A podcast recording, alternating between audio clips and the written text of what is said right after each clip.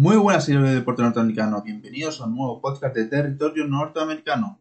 Yo soy Miguel Hijosa y en este programa va a ser el antepenúltimo de este podcast porque, bueno, eh, han terminado el final de la NHL, las finales de la NBA terminan pronto y haré un programa final hablando un poco del recorrido del territorio norteamericano y, bueno, pues también de cara a un futuro, de hecho, pues cómo van a ir las ligas y todo eso. Es verdad que, bueno, en principio va a ser el final del podcast, pero nunca se sabe si voy a poder volver, si es un final casi cerrado del todo, porque, bueno, es verdad que, como digo, y comentaré, en final pues he visto menos deporte los últimos años, y también pues, al que tener tiempo. Pero vamos a hablar de la NHL, el campeón Tampa Bay Lightning y de la final que se pone 2-1 para los Phoenix Suns y a ver si los Milwaukee Bucks son capaces de remontar.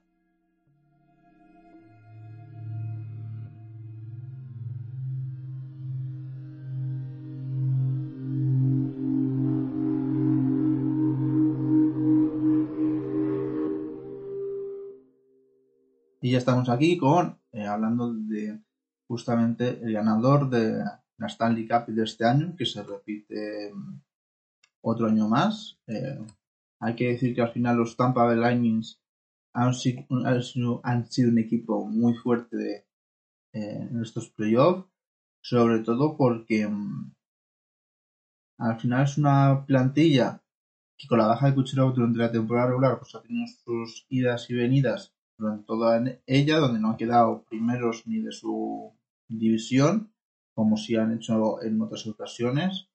Pero bueno, ha sabido remontar esa idea, quedan terceros. Em, es verdad que muy asegurado con el cuarto, que es el que le podía quitar el puesto, que eran los Nashville Predators. Por tanto, tenían bastante margen de maniobra ante. Em, no, los Nashville Predators jugaban también los Eran los Stars los que podían quitar la posición. Pues ahí pues, eh, eran 15 puntos y eran muchos. Se aseguraron de estar en, en esas posiciones porque al final si le quitas más David a los Oilers, los Oilers se caen. Y aunque esté Drasseid. Eh, eh, si le quitas. Estos equipos son muy. Toronto a lo mejor ha tenido bajas, pero siempre ha seguido hasta el final. Pero es verdad que mm, el caso de Tampa es más, más abultado porque al final es un roster que tiene increíbles piezas. Si es verdad que no había ninguna en la parte ofensiva que ella destaca más sobre otras en temporada regular. Eh, al final Brandon Paul hizo 48 puntos, Pollard 46, Edmond 45, Urdo 36, Stankos 34. Es decir, eh, el top 10 de anotadores del equipo han tenido más de 20 puntos, que en otros sitios no se ve estas cosas. Pero es verdad que como era una pieza muy importante, al final, eh, si hay que ver los jugadores que han hecho menos de 10 mm, puntos durante la temporada ha sido Rutak, que es el defensa. Eh, hay que decir que es Volkov, que ha sido un delantero que tenía 19, eh, 23 años, que ha jugado solo 19 partidos, ha hecho 5. Snell, que ha hecho 38, y Vasilevsky, el que ha dado 4 asistencias y es el portero. Bueno, después tenemos unos más, pero bueno, ya se han jugado menos partidos, menos que es el que ha jugado 35 eh, partidos por defensa. Es decir, son números que hasta el 16, que es Ryan McDonald, es eh, han hecho más de 10 eh, puntos en toda la temporada, que es un dato bastante grande. Y además, bueno, pues la defensa que tienen, han tenido los Lightnings, pues es muy buena, comandada con Hetman, y después tiene un portero que les ha hecho todo, que es Vasilevsky, en el cual no ha tenido lesiones como otras temporadas eh, importantes, por tanto, pues, por sus 26 años sigue siendo uno de los mejores y el mejor portero de, mm, de la historia de, bueno, de la historia actual de los Tampa Bay Lightning de NHL y de cara al futuro pues es un jugador que ha hecho unos récords espléndidos y que va a ser un gran portero en un futuro y tiene un portero para muchos años los Lightning si no hay una debacle y de repente empiezan a traspasar todas las cosas. Pero bueno, llegan los playoffs, eh, convencidos de que pueden tirar el carro, Kucherov se pone bien, era algo que no se sabía durante la temporada si iba a llegar, pero al final llegó y bueno, Kucherov llega y en 23 partidos hace 32 Hace 8 goles, 24 asistencias, Brandenburg hace 14 goles y el equipo es una piña. Eh, y además Vasilevsky hace eh, incluso mejores datos que los que ha hecho en temporada regular. Es verdad que los playoffs se defiende más y mejor, eso lo sabemos todos al fin y al cabo, pero eh, creo que mm, la temporada de los Lightnings y de todo el equipo que tienen está siendo, bueno, ha sido muy buena y son merecedores de ganar Stanley Cup.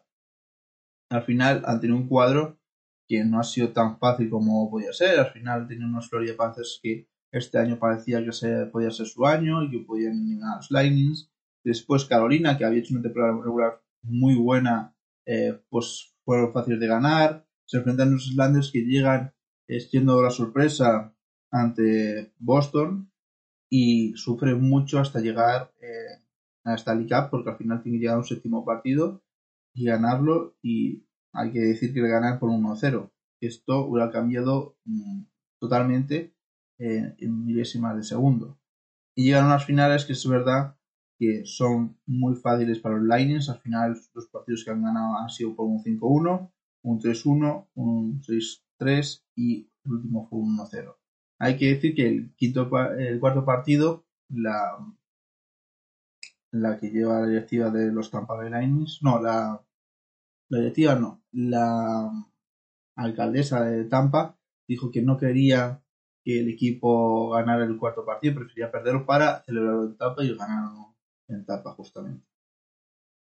Por parte de lo que ha pasado en NHL, eh, está claro que hay equipos que quedan muy bien, caso de los Islanders, caso de los Canadiens, que han sido equipos muy fuertes que han hecho muy buena temporada en general. Eh, hay equipos que, aunque hayan hecho buena temporada, están con la moral baja, como son los Vegas Only Night, que era su oportunidad de llegar a las finales. Al final son los Montreal Canadiens, hay que recordarlo. Sí que los playoffs han hecho muy buena temporada regular, pero bueno, en el playoff han hecho muy buenos partidos, pero de regular ha sido cuarto, será el peor equipo que llegaba a estos playoffs. Y los eh, Vegas con el equipo el que tienen, pues no ha sabido. Es verdad que una de sus armas eh, que tienen deficientes la ofensiva y sus delanteros no lo han hecho. Siempre decimos que es un equipo muy compacto, que no tiene un líder ofensivo y es lo que les ha faltado en estos playoffs. Hay que decir que otros equipos como Colorado, que estaban con una gran expectativa, que incluso ganan a San Luis con un 4-0 primero de la primera ronda, después caen entre los Knights y también es una sensación del Colorado de, mm, bueno, es verdad que quedan muchos años a el equipo que tienen joven, pero es una es algo negativo, además hay que decir que ya no estará solamente, no lo sé confirmado, pero bueno, cuando hablé con Gregorio Pradera, que es el pasajista pues no iba a seguir. Me dio un poco de pena de que perdiera los Avalanche porque, bueno, va a bien Pat en su carrera, pues ha hecho ganar otra Stanley Cup que llegaron hace unos años con ellos.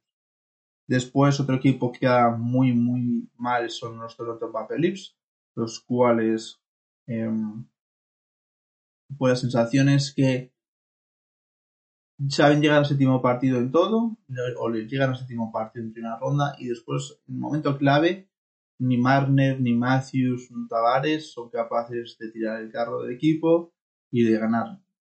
Al final es eso, es no se pueden quejar mucho Toronto, los delanteros, porque es que era su momento y no ha sabido realizar su trabajo.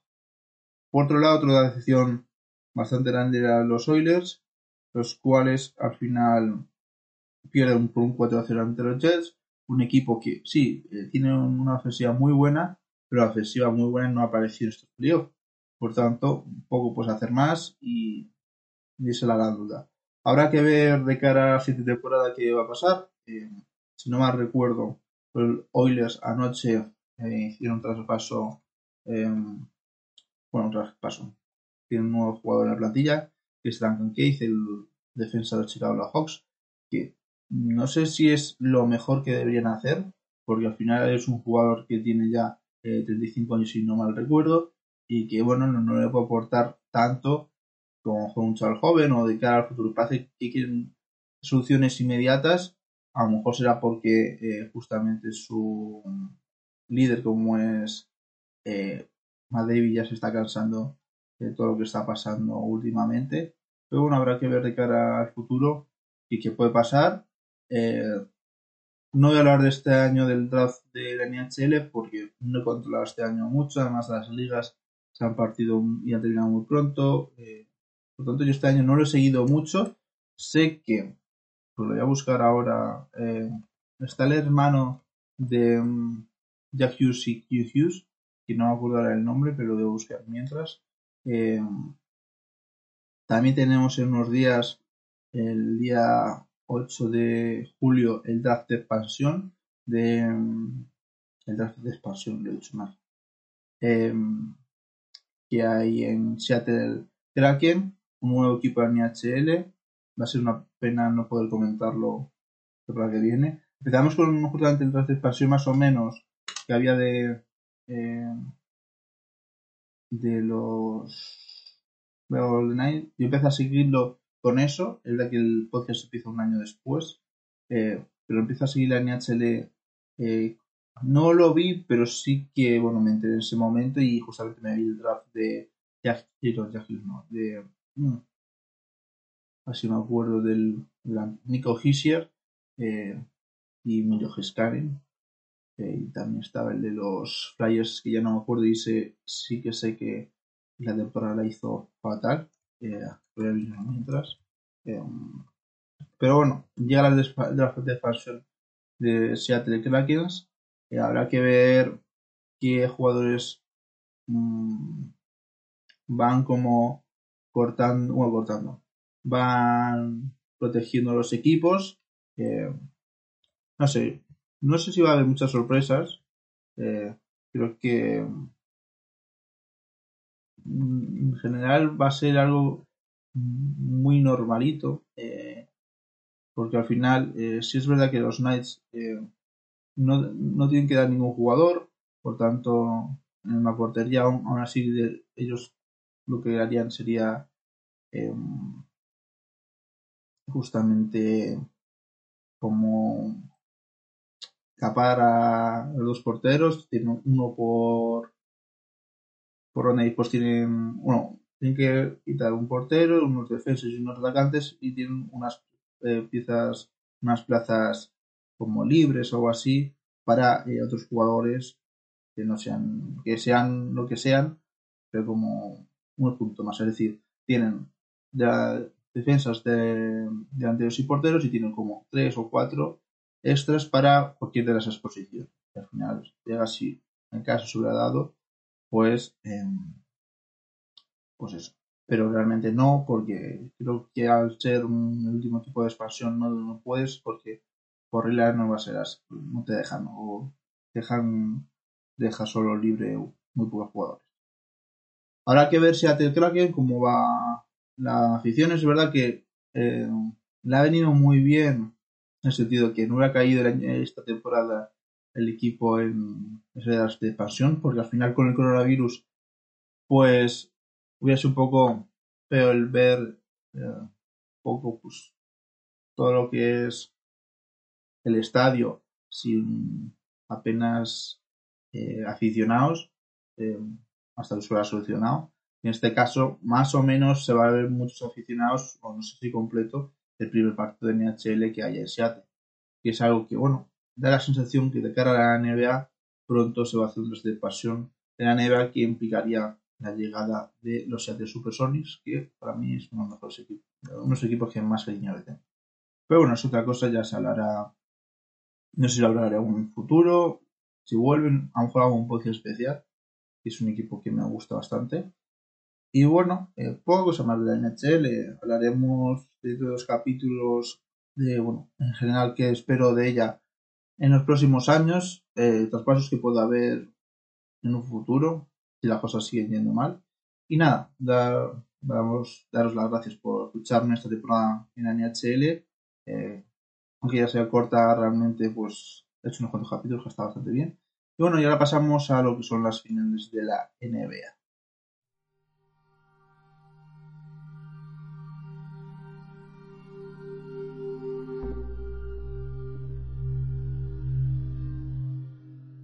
Y pasamos a las finales de la NBA, las cuales iban con un 2-0, que daba la sensación que los Milwaukee Bucks no iban a ser capaces de, de remontar.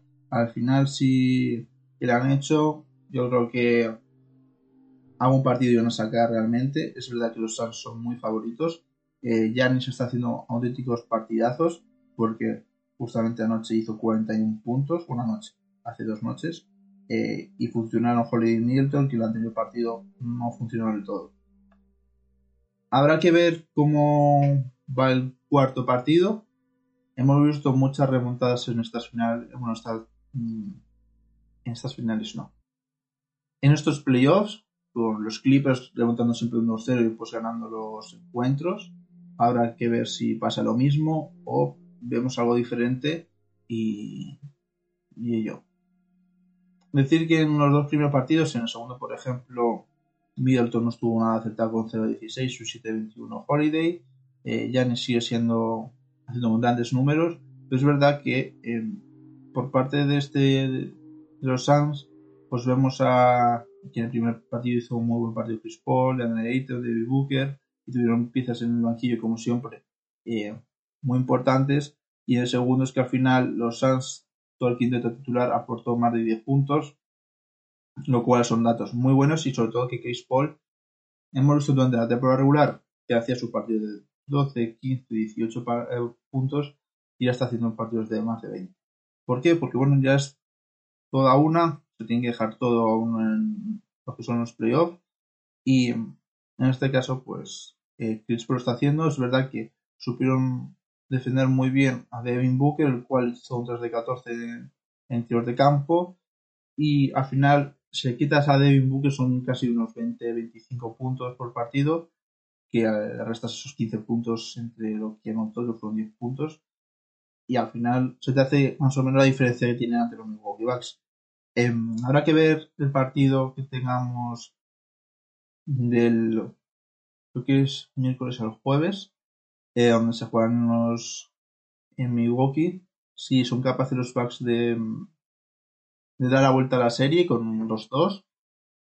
Yo veo muy favorito a los Suns porque ha tenido un mal partido Booker, el equipo no ha rendido al todo y, son, y han hecho 100 puntos.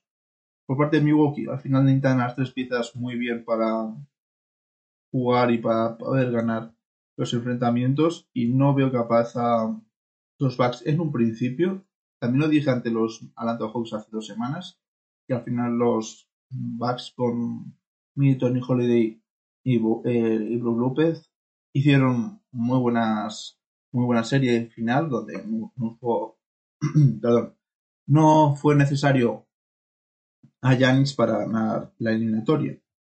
Habrá que ver cómo va todo ello.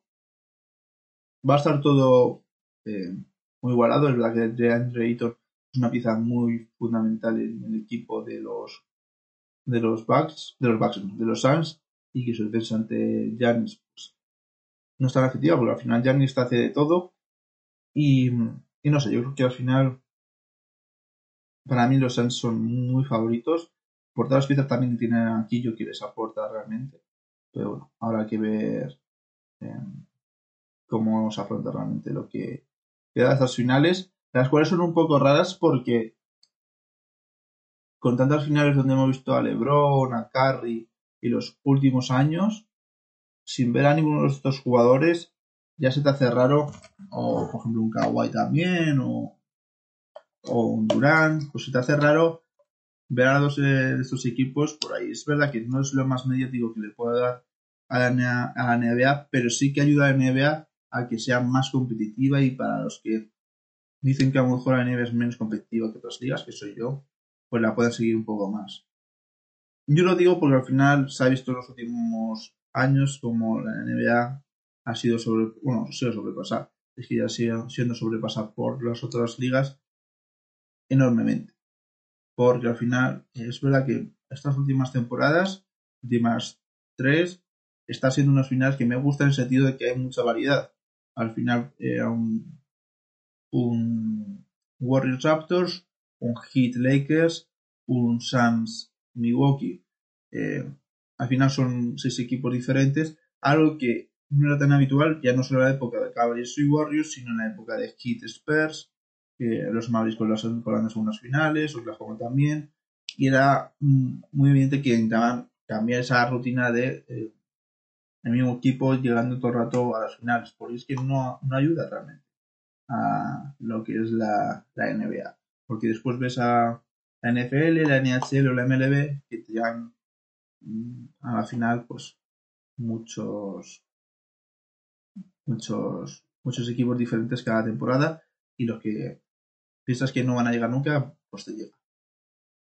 Y bueno con esto vamos a cerrar la NBA pero antes hay que hablar de, del equipo de de USA que justamente están jugando ahora las eh, los amistosos y ya han dos perdidos.